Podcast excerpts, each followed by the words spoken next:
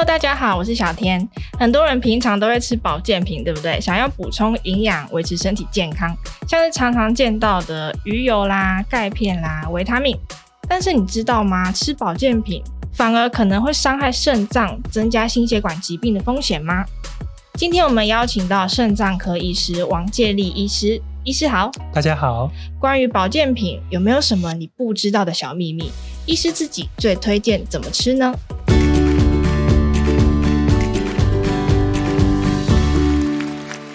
其实房间常常会标榜说鱼油可以抗发炎啦、抗血栓啦，但是诶，吃鱼油可不可以取代海鲜呐、啊？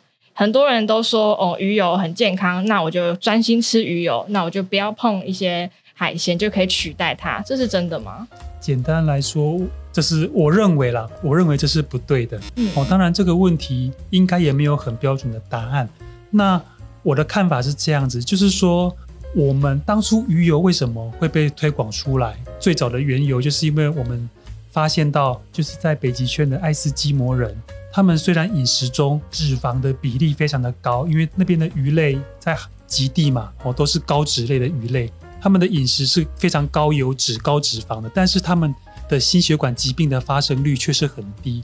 在那个一九大概七零年的年代，当时医学界对心血管疾病的认知就是认为。脂肪是最重要的原因，就是吃高油脂的食物，好，所以当时人们都认为油脂有害。那爱斯基摩人的流行病学的研究发现之后呢，当时才让医学界去往下深入的探讨。那时候才发现，原来这些鱼它的重要的不同点。跟所谓陆地生物的脂肪的差别在于说，这些鱼它们的脂肪都是富含不饱和脂肪酸。那简单讲就是说，我们就是有点类似，大家可以讲这是间接推论的关系。哦，所以医学界就认为说，哎，应该我们如果把这个成分萃取出来，直接给人们吃，那是否就是可以变成取得这样子的好处？那这这里其实有个很大的问题，就是说，我们只有看到爱斯基摩人，他的血液比较不容易凝固，他吃了很多鱼。但是这不代表我们直接把鱼油纯化出来吃下去，我们的体质就会变成爱斯基摩人，这个完全不一样哦。这个差，这个其实差很多啦。哦，我们这样子绕捷径，事实上是不对的。哦，那或者反过来说，我们其实并不是很确定到底是不是吃鱼造成有益，或者即使真的吃鱼是有益的，我们也不知道到底是鱼的哪一个成分有益，或者甚至可以说。搞不好是因为捕鱼的过程体力耗得很多，所以有益啊。它是因为捕鱼，所以耗了很多体力。所以，我们如果没有捕鱼，我们只有把鱼买来吃，其实没有意义。这有没有可能？其实有可能。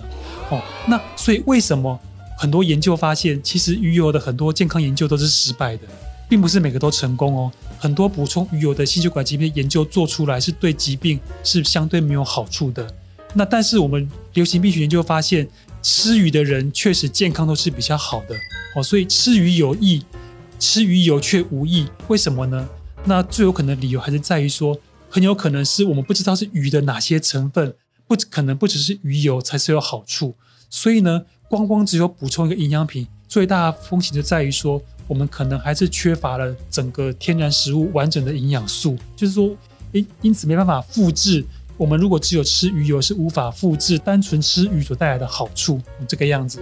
所以其实还是回归到原型食物、天然食物的饮食均衡。可以这样说，因为我们大部分的研究说饮食有益的研究都是来自饮食问卷，然后那这些问卷就是调查人们平常吃什么东西那样子。哦，所以我们我们事实上我们不能够根据问卷的结果。把食物抽出来，然后分析它的成分，说你就是吃这个才有有益，不是？我们是吃下所什么样的食物才有益的哦。所以，我们目前这些关键还是在于这些天然原型的食物才是重点哦。所以，保健品的证据事实上相当的低啦，几乎没有好处。那再来也是一个很常见的保健品哦，像是钙片。诶，吃钙片你就是想要补钙嘛？但是有研究说可能增加肾结石啊、心血管疾病的发生率吗？呃，如果在流行病学的研究上，答案是肯定的，那这个也不意外了哈，因为钙摄取量变多了，本来跟钙相关的并发症几率本来就会升高。但是医学上我们常常看的是好处跟坏处了哈，就是摄取钙片的好处是什么，坏处是什么那样子。我们简单的说，一般人到底缺不缺钙？事实上可能是缺的，但是问题是那为什么不吃钙片呢？那其实就是反过来说了哈。事实上，我们还是要鼓励，应该是吃高钙的食物啦。比如说，像以肾结石来说，事实上，呃，钙性结石它的饮食的治疗，在教科书上的建议就是，应该不可以摄取低钙食物哦。摄取低钙食物反而会增加结石的发生率。事实上，饮食反而是要吃正常钙，甚至要到稍微偏高一点。事实上，反而会让结石的几率下降或者不变。但是如果只是单纯的吃钙片，这个肾结石的几率是会上升，这个是毋庸置疑的。哦，所以那理由可能是来自于说，天然的食物有很多的成分，相对可能是会抑制肾结石的发生。这部分当然很多还是流于理论的阶段啦。不过不管怎么样，在临床上的观察确实是告诉我们是这样子的情况。那补钙食物可不可以帮我们推荐几个啊？呃，我个人最喜欢的还是牛奶啦。哦，哦，那最常遇到的问题就是，如果有乳糖不耐的怎么办？嗯，那我就会推荐呃，像是。去掉乳糖的乳，等于就是牛奶的加工制品了，比如说像乳酪啊、哦、cheese 啊，哦、或者有专门无乳糖的产品，哦、看程度啦。如果有些人是真的是严格到乳糖都会过敏的，这个很厉害，那可能要买无乳糖制品。嗯、如果只是乳糖不耐，那其实只要像吃 cheese 啊、优格啊这类的东西，它乳糖其实含量非常非常少，其实就足够了。哦。那其实蛮多人是呃有点懒惰去选说，哎，他自己要补充什么样的保健品，那干脆就选择综合维他命。他觉得啦，他可以弥补单靠饮食获取的营养素的不足够。哎，我们有看到文章说啊，里面呢可能有含一些嗯添加物，尤其是磷的含量比较高。那这个会对肾脏不好吗？有读者这么提问。我说个玩笑话了哈，曾经有病人拿着维他命问我说，医生。这个是天然的维他命，可不可以吃？天然的很好呢，标榜天然。我就回病人说：“你有看过维他命长在树上吗？没有嘛，只有长在树上摘下来，才叫天然嘛。一个东西只要不存在大自然，它就是人工合成的，所以没有天然维他命这种事情。好，这个很重要。那这个观念带出来什么呢？事实上，维他命广泛的说了，它就是一个加工食品。”而且非常高度的加工，什么叫高度？就是经过很多很多道的手续。哦，比如说我们把鱼拿过来冷冻，其实冷冻就是加工了。不过这个加工算是很低度嘛。哦，但是维他命是极高度加工，极高度加工的问题就是在于它可能会添加非常非常多的营营养添加物。那这些添加物在我们正常人身上，事实上大致是还好，因为我们事实上食品法规也是都有规范啦。哦。真正有害的东西是不能添加的，但是这些规范呢，是无法照顾到有慢性肾病的人。有慢性肾病者，身体在代谢一些毒素时的代谢能力是有限的。最常被提到的就是磷，因为代谢磷的能力有限，所以常常要避免高磷的食物。那很多的合法的食品添加剂，事实上都是高磷。所以呢，如果是本身已经有慢性肾病者，这样的人们，我都会很。强烈的推荐就是建议说，加工食品要少吃。大家讲到加工食品，只会想到什么罐头啊、什么素食啊，哎，可是不止。你看到的一些营养食品，尤其做成药定、药水、药丸的，这些才是真正最高度、极度加工的食品，这些才是要小心的。哦，因为我们可能它里面的成分可能只有百分之十不到是你我们想吃的，但是另外百分之九十可能是什么，就是安定剂啊，什么。就是复形剂啊，什么剂什么剂含在里面，这些东西就是反而是慢性肾病者的肾脏无法排掉，那可能就会造成伤害。所以，我们如果想说，哎，有肾脏病的人，那我们买个维他命给他补充，其实也有可能是有问题的，就是了。可能会有，应该说看程度。今天如果是在洗肾的，完全没肾功能，这个我会特别的谨慎，我都会跟病人说。能不吃就不要吃，小心为上。小真的真的是小心为上。嗯，或者你真的要吃，说真的啦，我反而这个时候我反而建议吃药品。为什么？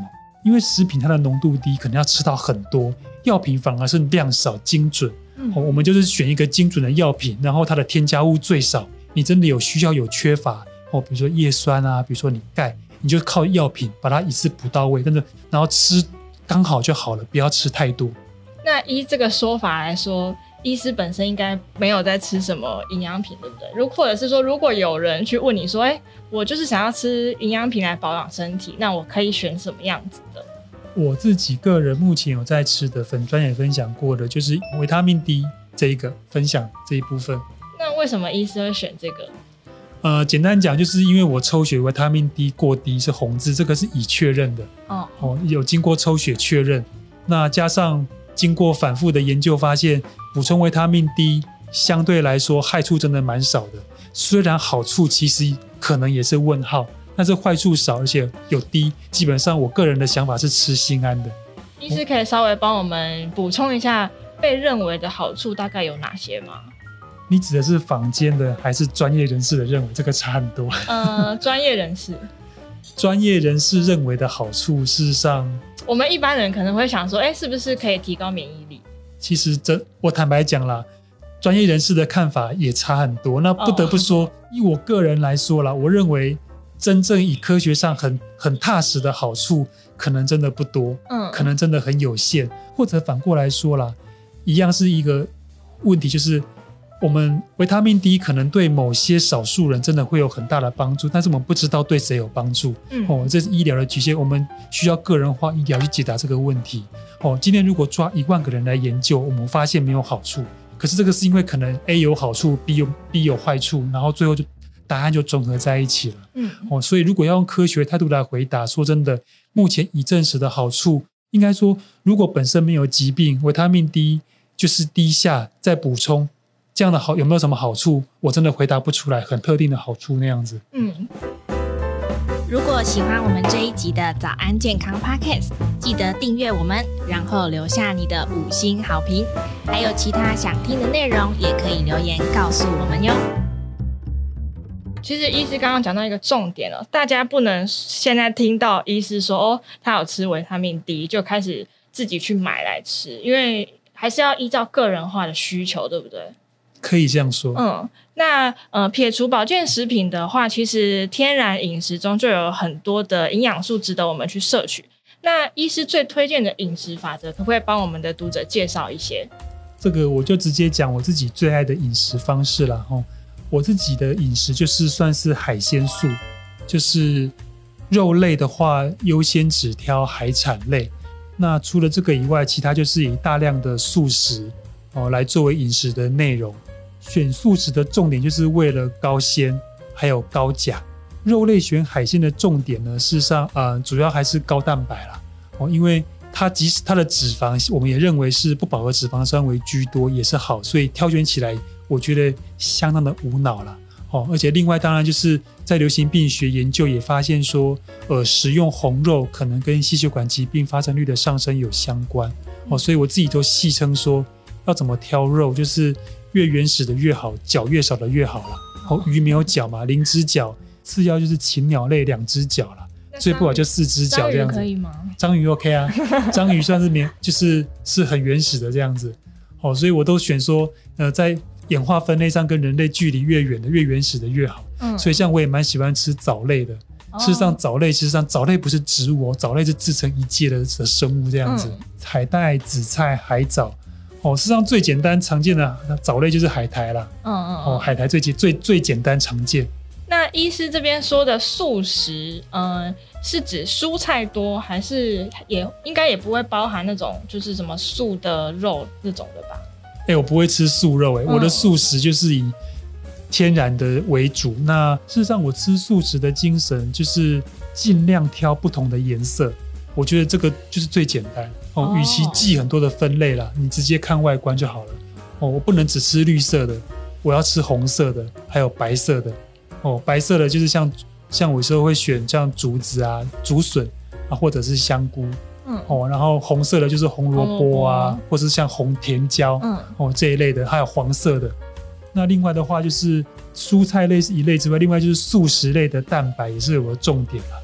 哦，所以像我会吃黑豆啊、毛豆啊，嗯嗯嗯哦，所以就是那除了这个以外，另外一个重点就是坚果了，油脂类这样子。嗯，哦，那坚果我自己会，我自己目前的坚果的主轴来源是奇亚籽啊。哦，哦，原因是因为我如果买一罐一大罐坚果回来，我都会当零食把它偷吃光，这个我管不住嘴巴，所以不行。对，控制坚果的量也很重要。对，那奇亚籽很重要，是它不能够生吃啦，它其实它它也可以生吃，可是生吃的。